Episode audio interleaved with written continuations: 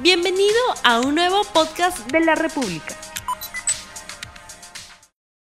Muy buenos días amigos de la República, bienvenidos a RTV Economía, el programa económico del diario La República en este día viernes 14 de mayo del año 2021 y vamos con el programa. La pandemia desnudó las grandes diferencias que existen en el país en cuanto al acceso y provisión de servicios básicos para la población.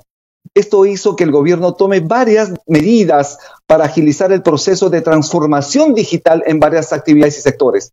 El año de nuestro bicentenario adquiere una particular importancia, no solo en el Perú, sino también para el mundo, abrirse al mundo digital y al de la ciencia, la tecnología e innovación, las cuales han cambiado la vida de toda la humanidad. Esas son las palabras que ha señalado el presidente Francisco Sagasti durante la inauguración del CADE Digital hace tres días. Y sobre este tema tan importante, sobre la necesidad de cerrar estas brechas digitales, vamos a conversar el día de hoy con Lineke Zul, presidenta de CADE Digital, a quien justamente ya tenemos en la línea. Muy buenos días, señorita Zul. Hola, muy buenos días, Rumi. Gracias por la invitación. Muchísimas gracias, bienvenida a RTV Economía. La pandemia ha desnudado estas desigualdades, la inequidad, y una de ellas precisamente es las brechas digitales. ¿Qué nos puede decir de ello? Bueno, definitivamente tenemos brechas digitales, pero yo creo que estamos en camino, tenemos una hoja de ruta como sector privado y como sector público para tratar de cerrar estas brechas, ¿no? Desde el lado del sector eh, público, hay una normativa que ya está vigente que permite construir sobre esto. Y ese, lo que sí es cierto es que la carretera principal es el tema de comunicaciones, ¿no? Y ahí sí hay un trabajo por delante y la expectativa pues es que de cara al siguiente gobierno pues tengamos un foco prioritario en reactivar eh, las iniciativas que habían alrededor de eh, comunicaciones, ¿no? Importantísimo porque tenemos que dar un salto, obviamente, hacia adelante, mejorando el presupuesto para salud, mejorando el presupuesto para educación, pero también para ciencia y tecnología. ¿Qué tanto daño nos hizo al país no haberle dado la importancia a estos sectores, a estas actividades claves para el desarrollo del país? yo te diría que más que daño le he hecho al país, retraso al país, ¿no? Porque en la medida que no tengamos eh, presupuesto para hacer investigación y desarrollo, en esa medida vamos a estar más retrasados y tenemos que trabajar en iniciativas que nos permitan eh, trabajar en conjunto el sector público y el sector privado, porque una de las conclusiones que sacamos en el CADE es que solos no vamos a poder hacer nada. Tenemos que buscar iniciativas de la mano, no solo el sector público y privado, sino también la academia, eh, la sociedad civil. Y, en, el, en, el, caso que tú mencionas de ciencia y tecnología, pues tenemos que trabajar juntos. Estamos ahorita trabajando, pertenezco a, una, eh, a un comité, a una comisión, donde estamos viendo cómo podemos definir una hoja de ruta de cara hacia darle mayor eh, relevancia al tema de investigación y desarrollo en el Perú. Importantísimo. Y, usted nos señala que CADE Digital empezó hace tres días, el día martes y terminó ayer.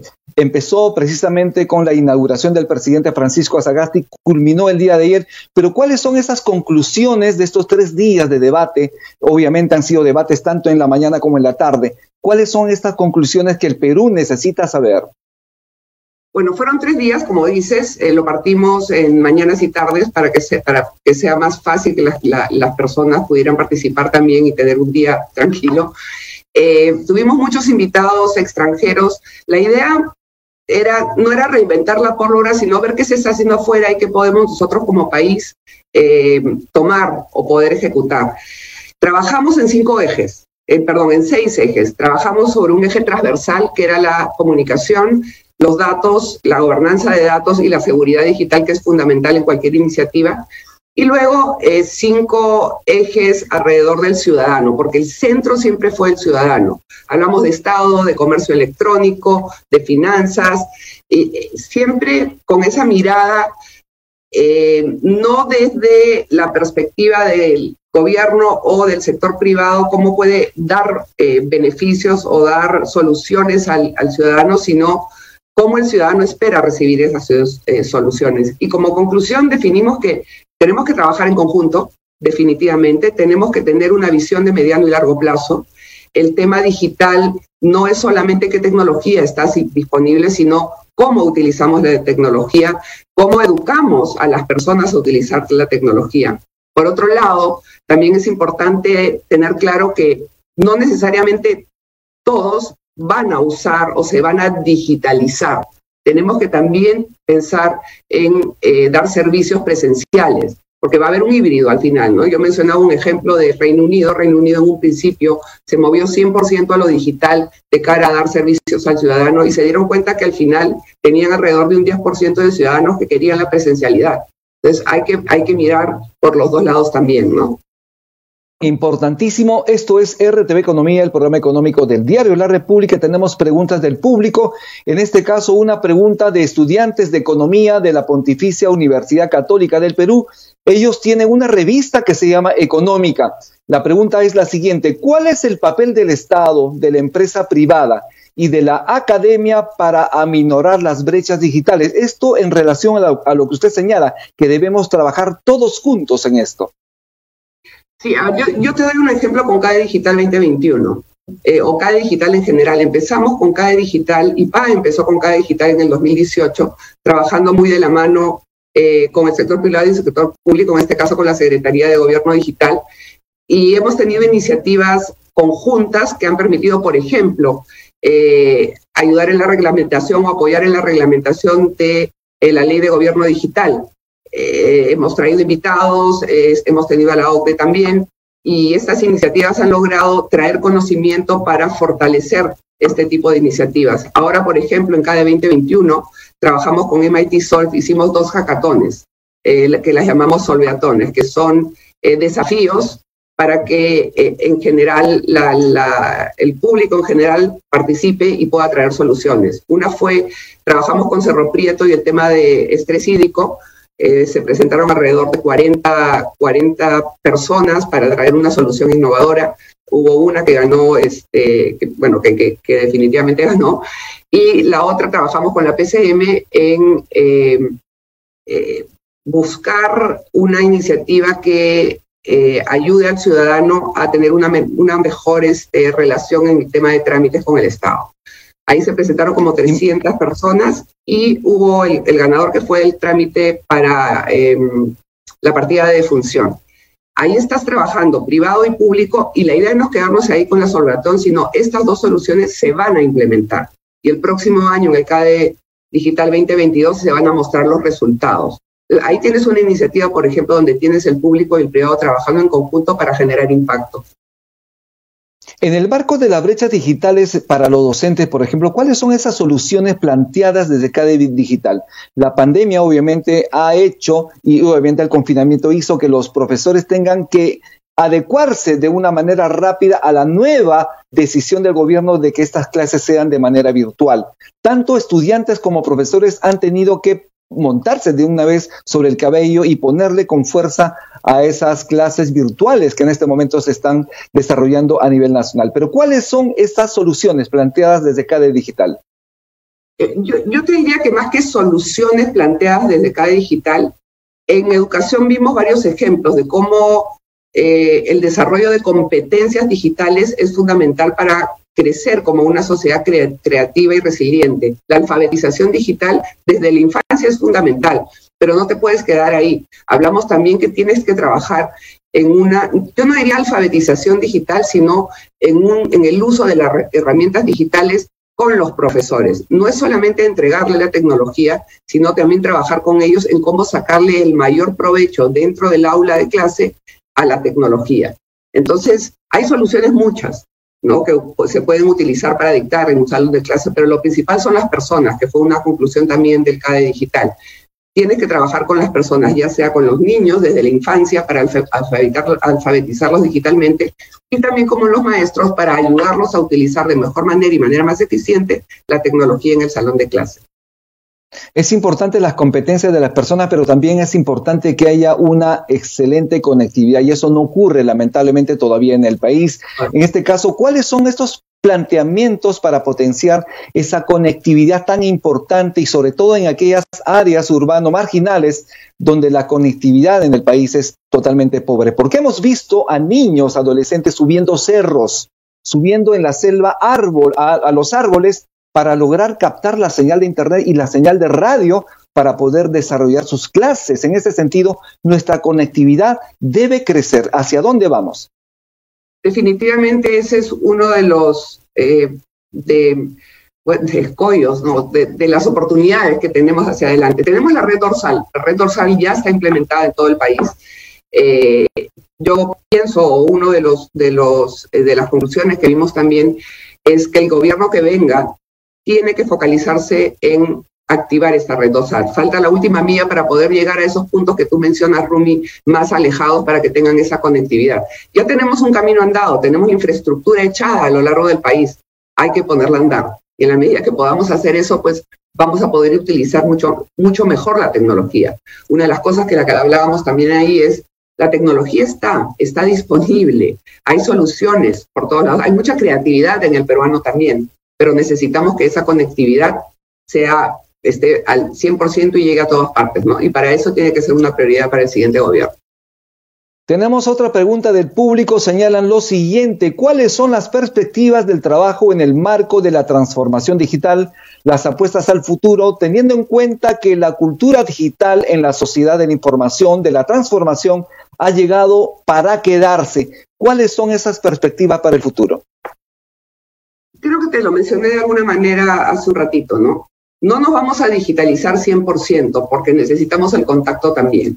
O sea, de cara hacia el 2030, que fue una pregunta que hice en uno de los paneles, pues vemos una sociedad digitalizada eh, con mucho acceso a los diferentes estamentos del Estado, con una comunicación ida y vuelta, que, que el ciudadano pueda opinar sobre ciertas iniciativas, que el ciudadano pueda eh, tener canales abiertos para poder mostrar que algo no está funcionando y que además sepa que es escuchado, porque esos canales tienen que ser de ida y vuelta, ¿no? Y tienen que tener las herramientas para poder hacerlo. Entonces, si, me dices de cara, yo, veo un ciudadano digital empoderado, con herramientas que le permitan no solamente tener una relación mucho más directa y cercana hacia el Estado, donde pueda contribuir para crecer como país y para generar impacto en las personas, sino también como individuo, como profesional, para que pueda implementar eh, o, pueda eh, tener alguna iniciativa de negocio de cara hacia el futuro con lo que las herramientas digitales le pueden, eh, le pueden brindar, ¿no? De otro lado, han participado también en cada digital los representantes de los partidos políticos que pugnan en esta segunda vuelta electoral. ¿Qué conclusión usted podría sacar de ambas propuestas? En general, te diría que los dos eh, están pensando, tienen como objetivo pues, que la tecnología sea una herramienta para dinamizar la economía del país, eh, las personas otra vez como centro para poder darles eh, acceso a esta tecnología. En el caso de, uno de los candidatos mencionó la red dorsal, que iban a potenciar la red dorsal. Se mencionó también que se iban a entregar eh, laptops o tablets a 6 millones de, niños para que tengan acceso a la educación, la sociedad del conocimiento.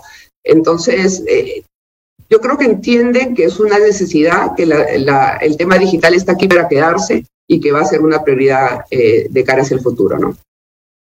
Si tuviéramos que pensar en este momento de aquí a 10 años, ¿cuál sería el Perú ideal que necesitamos para desarrollar en transformación digital? Partiendo de un Perú conectado, definitivamente, un Perú con con un fortalecimiento en la eh, alfabetización digital y la educación digital. Uno, eh, yo soy una convencida que, que, el modelo mental tiene que cambiar para que uno piense cómo puede sacarle mayor provecho a las herramientas tecnológicas que están disponibles hoy y que estarán disponibles dentro de 10 años. Entonces es fundamental que desde, desde el colegio, desde los chicos más chicos, entiendan cómo es la tecnología, cómo se programa, cuál es la lógica que hay detrás del uso de la tecnología y en esa medida, a medida que crezcan, van a poder identificar mejor las oportunidades desde el rol que cada uno va a ejecutar en el futuro, cómo eh, sacarle mayor provecho a la tecnología.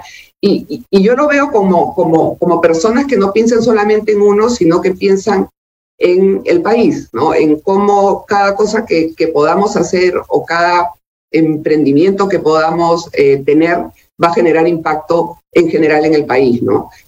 Ya sea de cara hacia no sé, mejorar la educación, mejorar la salud, expandirnos globalmente. Me encantaría poder decir que estamos eh, exportando talento, ¿no? que nuestro talento es requerido fuera, porque tenemos, eh, tenemos un, programa muy em, sólido de cara hacia la, la, formación de profesionales en tecnología eh, que puedan ser exportables, ¿no? Es increíble, en nuestros billetes tenemos siempre la imagen de un prócer, de una persona destacada, pero en Singapur, por ejemplo, la figura que se puede ver en el billete de dos, de dos dólares de, de la moneda de Singapur es un profesor y sus alumnos, y tiene una palabra clave allí grande que dice educación. Por lo tanto, es, es importantísimo, creo yo, apostar hacia el futuro en educación, educación digital también. Nos están indicando en producción que ya tenemos los resultados del sondeo rápido de la encuesta que hemos lanzado al inicio del programa. Lo vamos a leer de inmediato. Tenemos la pregunta en pantalla. En corto, mediano o largo plazo, ¿el Perú podrá concretar su transformación digital? Vamos a ver las respuestas en breve. Sí, eh, a ver, en corto plazo 15%, mediano plazo 41%, largo plazo 44%. ¿Qué opinión tiene usted de este sondeo, de este resultado de este sondeo rápido en la República? Tiendo a coincidir, hemos empezado sí en el corto plazo un 15% más razonable. Eh, esto no es una carrera que tiene un inicio y un fin, es un viaje y, es un viaje en el, en el largo plazo. Y me, hace mucho sentido lo que, lo que dice ahí. Las iniciativas están puestas, ahora depende de cada uno de nosotros empezar a generar esa dinámica para que la transformación digital en el país sea una realidad, ¿no? Bien, muchísimas gracias. Le doy 15 segundos, por favor, para que se despida del público. Quizás algunas recomendaciones finales y con eso estamos terminando su participación en el programa. Yo le agradezco muchísimo nuevamente y gracias por estar en RTV Economía. Gracias, Rumi, gracias por la invitación, gracias por el tiempo que te dieron para compartir lo que hicimos. Y bueno, como decía el lema de cada digital, lo digital nos incluye. Cada uno de nosotros jugamos un esto. Bien, muchísimas gracias. Estuvimos con Lineke Sul, presidenta de CAE Digital. Muchísimas gracias hablando sobre el tema de transformación digital que es muy necesario en el país para avanzar y para tener obviamente una sociedad con mayor desarrollo, con mayor inclusión social también. Y con esto hemos terminado el programa. Muchísimas gracias por su participación en RTV Economía. Nos vemos el día lunes. Muy buen fin de semana. Tupananchis, Huarcaicuna, Panaicuna, Yacta, Masicuna. No olvides suscribirte para que sigas escuchando más episodios de este podcast.